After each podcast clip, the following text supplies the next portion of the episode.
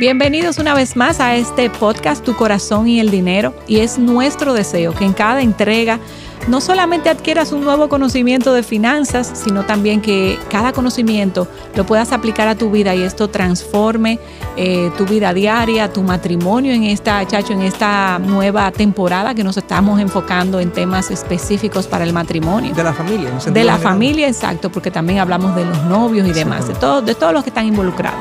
Y Chacho, hoy tenemos un tema especial eh, para el matrimonio, pero yo creo que es más especial en mi caso para las mujeres, porque aunque también el esposo debe contribuir con esta decisión, creo que es una pregunta que muchas de nosotras las mujeres nos hacemos. Vamos al salón de consejería con esta inquietud.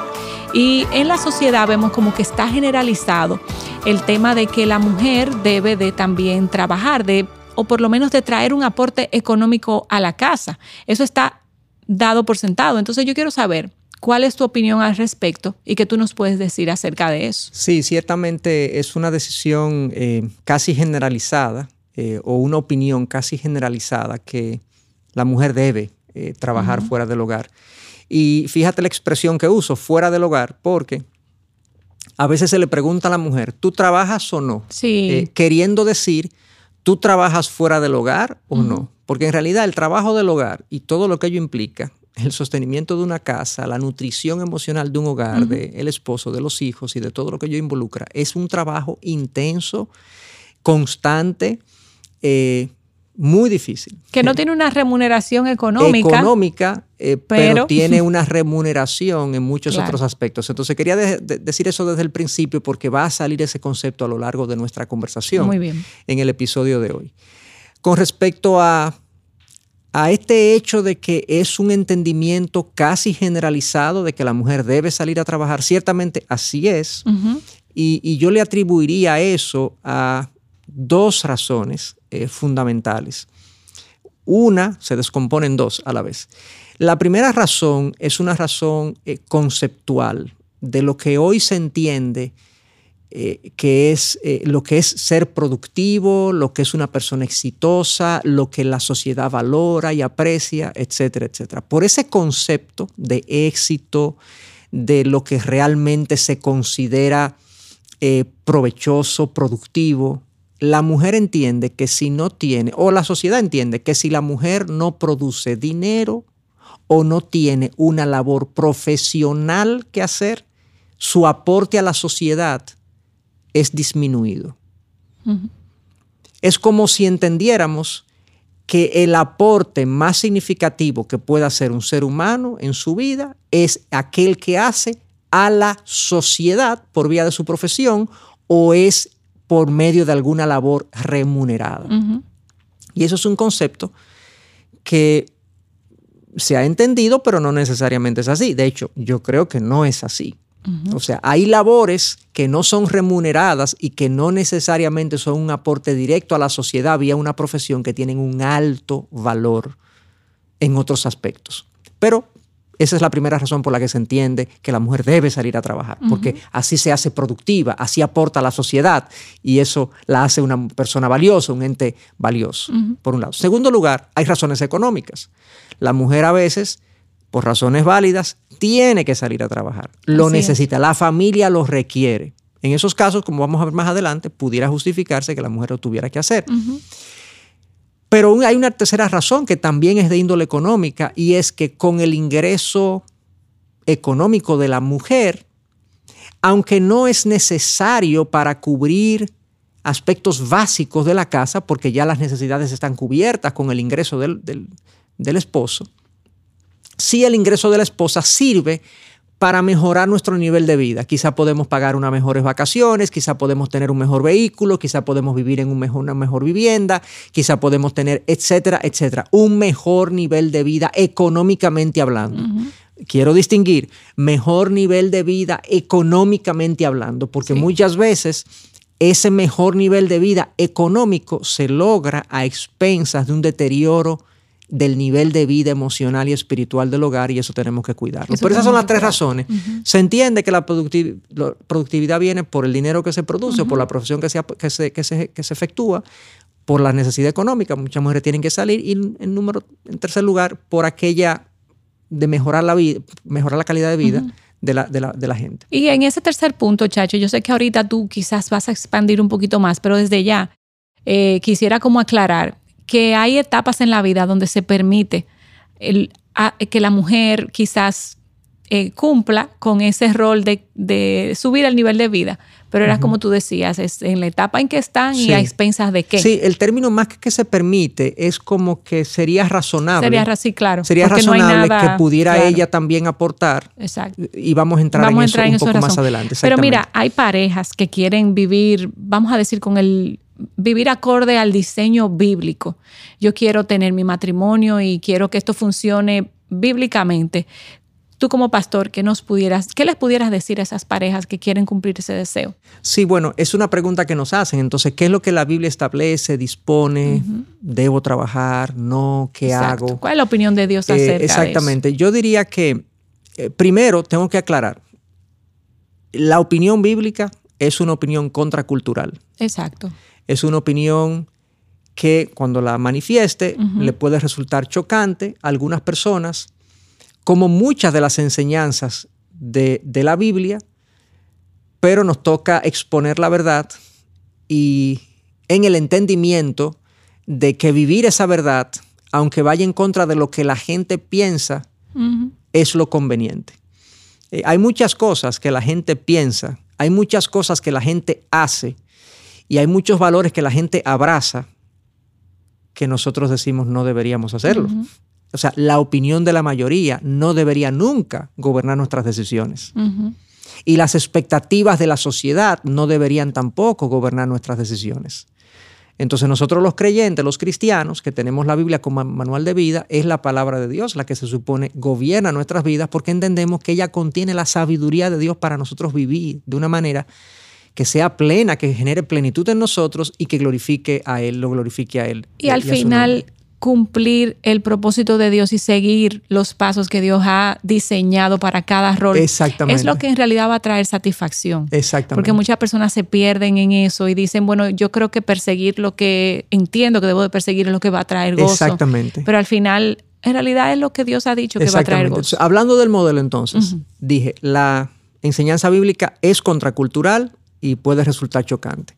Lo segundo que debo decir es que esa opinión de la Biblia se sustenta en el hecho de que el valor de una persona, la dignidad de una persona, la vida de una persona en el buen sentido, no la vida eh, biológica, sino la vida buena de una persona, significativa de una persona, no se basa en el hecho de lo que la persona acumula materialmente, ni de lo que la persona logra profesionalmente.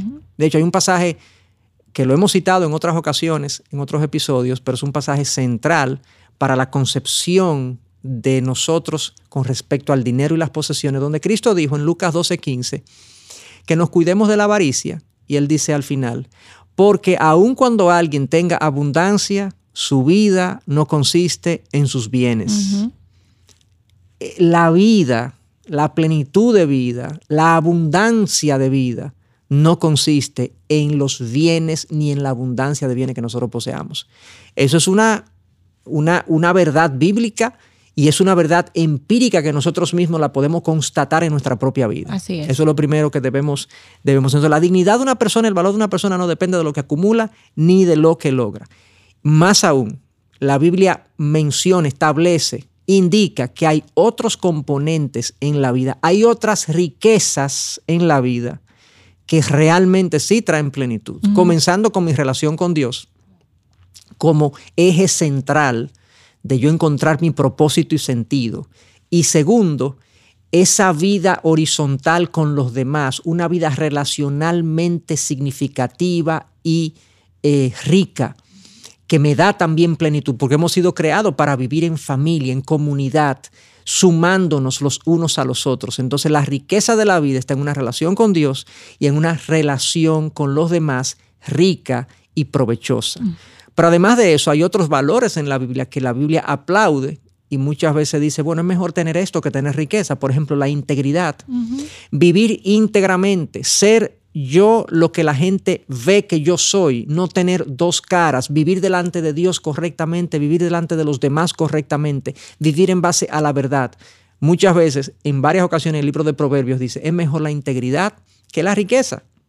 Ciertamente. Entonces, ahí se basa la opinión bíblica de qué debe hacer la mujer en cuanto al trabajo fuera del hogar o, o la pareja en cuanto al trabajo de la mujer fuera del hogar. Entonces, dicho eso, podemos decir que la postura bíblica es que la mujer pudiera trabajar bajo ciertas condiciones fuera del hogar, pero que lo ideal es que la mujer tenga como prioridad, el mandato bíblico es tener como prioridad el aporte emocional el aporte espiritual a su casa en lugar de ella construir una carrera y construir un patrimonio, que finalmente, como decíamos, ahí no está eh, la vida.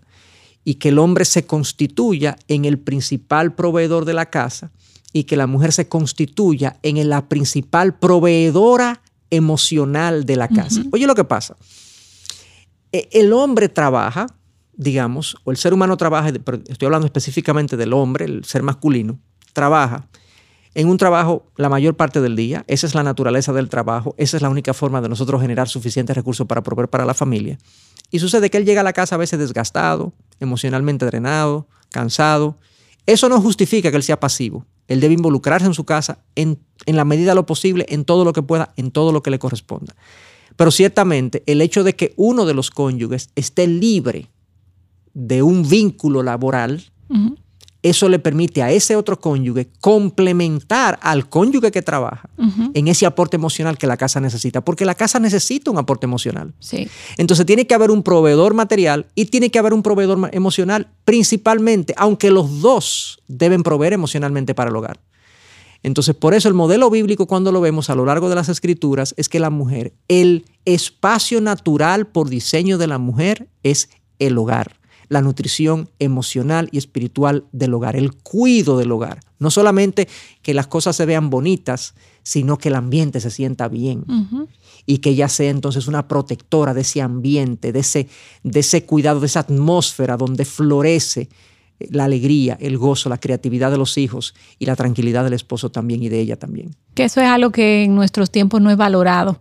Eh, la mujer a veces emplea muchos recursos y dinero en sus profesiones y cuando entiende que quizás lo mejor para la familia, emocionalmente hablando, es dedicarse, sobre todo en las primeras etapas del niño, de los niños a, la crianza, pues se siente que la sociedad misma le dice, eso, es un desperdicio de tu tiempo, pero es algo que tenemos que comenzar, como tú dices, a caminar en contra de la cultura, siempre y cuando se pueda que la mujer, ¿verdad?, haga eso. Y eso es lo que te quiero preguntar. Eh, con todo lo que tú has descrito, tú has dicho, tú quieres decir que la mujer nunca debería de trabajar, no, no hay un, hay espacio, hay una, un lugar donde ella tenga que pueda ejercer un trabajo. Sí, no, no, no digo eso. Esa no es mi postura de que la mujer nunca deba o nunca pueda trabajar fuera del hogar. De hecho, eh, el pasaje por excelencia de lo que es una mujer eh, eh, como va o como, como, manda, por así decirlo, es Proverbio 31, que literalmente se llama, todo ese proverbio se llama La mujer virtuosa. La mujer virtuosa. Y dentro de ese proverbio eh, se describe la dinámica y la vida de esa mujer virtuosa, considerada virtuosa por la palabra, por la Biblia. Y hay varios, varios eh, versículos que hablan de que es una mujer económicamente productiva. Pero ciertamente el grueso de los versos se concentra en el aporte de esa mujer en su hogar, a su esposo, a sus hijos, el cuidado de su casa, la administración de su hogar. Y ella también dice que compra, evalúa un terreno, lo compra, hace, hace, ganancias. Entonces, parece ser que sí, bíblicamente, porque no importa mi opinión. Mi opinión puede ser tan válida como la de cualquier otra persona. Estamos hablando de la palabra de Dios. Entonces, ¿Qué dice Dios? Bueno, que sí, que hay una oportunidad para eso. Yo diría entonces, ¿cómo, ¿cómo aplicamos eso? Ah, bueno, pues si puede ser, si la mujer virtuosa es una mujer de negocios, ¿cómo puede ser posible esto e, en la práctica hoy en día? Yo diría, en primer lugar, la, mujer pudiera trabajar y debe trabajar si las necesidades de la casa lo ameritan. Si realmente el ingreso es necesario, absolutamente necesario. Y ahora pienso también, porque a veces pensamos en familias, obviamente, donde hay un matrimonio existiendo, pero también debemos considerar que hay muchas madres solteras. Así es que, uno habla de esto y dicen, ¿y yo qué hago? Yo no tengo esposo, yo tengo que trabajar. Tiene que trabajar. Y ciertamente tiene que trabajar. Eso es parte de este mundo caído y Dios aplaude a la mujer que así y Dios se encarga de, del corazón y la crianza porque ella está haciendo todo lo que Entonces, puede. Entonces la madre soltera tiene que salir a trabajar por necesidad y, Dios lo aplaude y Dios la apoya y Dios le provee. Y, qué bueno que, tenga habilidades y destrezas para poder producir algo de recursos. Pero también están las casadas que por alguna razón, por alguna razón que no podemos entrar en todos los detalles, el esposo no produce lo suficiente para cubrir las necesidades del hogar. Una vez yo he hecho ya todos los ajustes correspondientes de mi presupuesto, es cortado donde he tenido que cortar, pero aún así, por alguna razón puede ser temporal o coyuntural, pero no hay suficiente provisión de parte del esposo, la mujer tiene que salir a trabajar. O simplemente, chacho, también para vivir una vida digna. Porque tú sabes, eh, probablemente tú encuentres un alquiler con, los recursos que el que el, esposo pueda traer. Pero ese alquiler en el lugar donde está es un lugar peligroso. O sea, es verdad, tengo un techo, pero no es digno. Sí, se pueden hacer los acomodos, exactamente. Pero siempre debe velar que su producción económica no sea, ojalá, a expensas, del cuidado emocional del hogar. Entonces, puede hacerlo bajo esas condiciones, debe hacerlo bajo condiciones de necesidad. Madre soltera, mujeres que no tienen una casa o un esposo que produce lo suficiente como para traer la provisión necesaria a la casa. Pero yo añadiría también que hay momentos en, la vida de la familia donde ya los hijos eh, tienen una etapa, están en una etapa donde le da un poco más de libertad a la, a la, mujer de disponer de su tiempo. Y quizás es una mujer preparada, formada profesionalmente, donde ella puede encontrar un espacio, una vez más, que no sea en detrimento de la casa y ella pueda también aportar a la comunidad de alguna forma y eso también es posible. De hecho, yo he leído... Pero la prioridad es el hogar. Claro. Yo he leído que la descripción de la mujer de Proverbio 31, como es una, se parece a una, una super mujer, tú sabes, como que uno dice, wow, qué capacidad de, de hacer tantas cosas. Dicen que una posibilidad es que la descripción de ella corresponde a etapas de su vida. En una etapa pudo hacer una cosa, en otra etapa pudo hacer otra.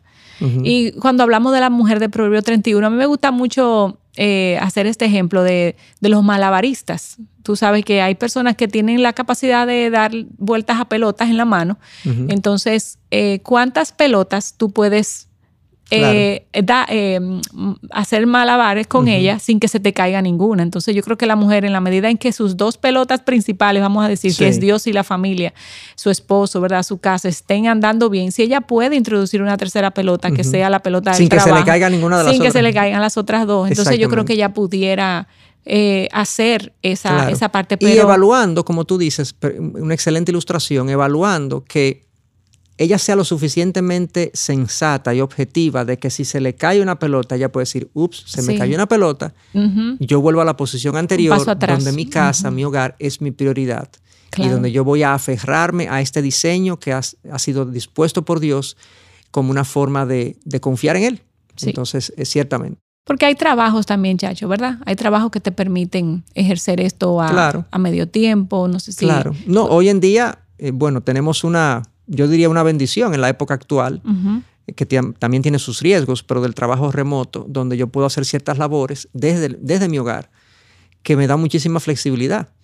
Eh, una vez más, que sea una labor que no me absorba emocionalmente tanto, que yo no quede, que yo, tenga cero energías para lo que la casa necesita.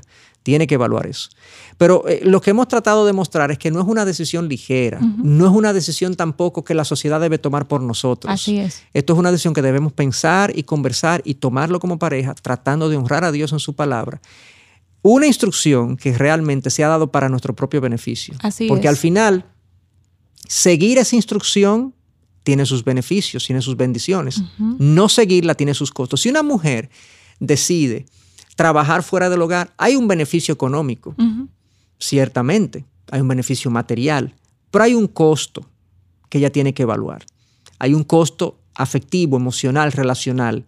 sobre todo si está eh, eh, haciendo este trabajo a expensas de su atención del hogar. Hay un costo que ella tiene que sopesar.